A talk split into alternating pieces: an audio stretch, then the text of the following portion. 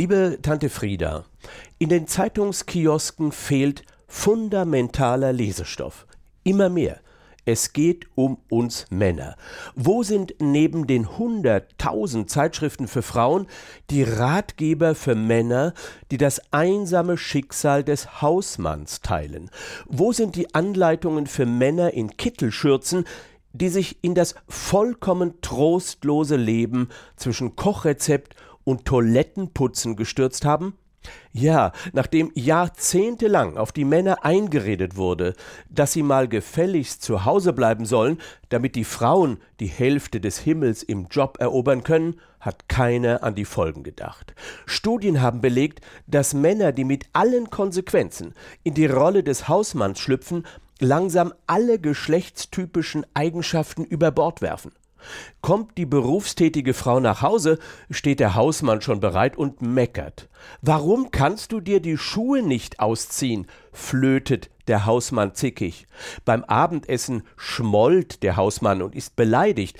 Seine Businessfrau mit Überstunden würdigt seine Kochkunst nicht. Abwesend tippt sie auf ihrem iPhone mit ein paar Mails die Firma retten. Seit der Hausmann in seiner Freizeit nicht mehr den Porsche Cayenne putzt und im Garten auch nicht mehr den Grill anwirft, ist er für seine Nachbarn gestorben. Ab und zu wird er über den Gartenzaun mitleidig gefragt, welche Nachtcreme er für unsympathische Schwiegermütter empfehlen würde. Aber zum Fußballgucken wird er nicht mehr eingeladen. Manchmal kommt ein Fernsehteam, denn Hausmänner sind für die Medien genauso interessant wie ein Schaf mit zwei Köpfen, ein Transvestit oder ein Mörder. Sein langweiliges Leben zwischen Küche, Supermarkt und Weichspüler für Buntwäsche wird dann in TV-Sendungen für Frauen gezeigt, die dann in Tränen vor Rührung ausbrechen und laut rufen Wie süß. Das ist ein süßer Hausmann. Liebe Tante Frieda, die letzte Stufe im Hausmann-Dasein hat der moderne Mann dann erreicht, wenn die Psychiater feststellen, dass er innerlich verunsichert und sich vollkommen wertlos fühlt, weil ihn seine Lebensgefährtin oder Frau überhaupt nicht mehr lobt.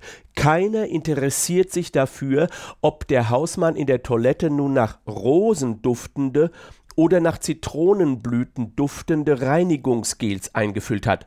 Auch seine Leistung aus einem Waschpulverpaket statt der üblichen 312 Waschgänge jetzt 316 herausgeholt zu haben, lässt die Partnerin kalt. Ja, sie sieht es nicht. Die weibliche Hälfte ganz neu geboren in der Karriere denkt inzwischen in Bilanzzahlen, hat den Quartalsbericht im Kopf, da ist kein Lob für den Hausmann.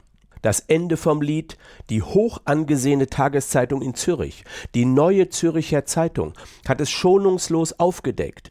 Wenn Männer zum Allround-Hausmann werden, also Wäsche zusammenlegen, Staubsaugen und im Kaktus stundenlang an der Obsttheke suchen, dann bricht das ganze Sexleben zusammen. Die Sexiness nimmt ab.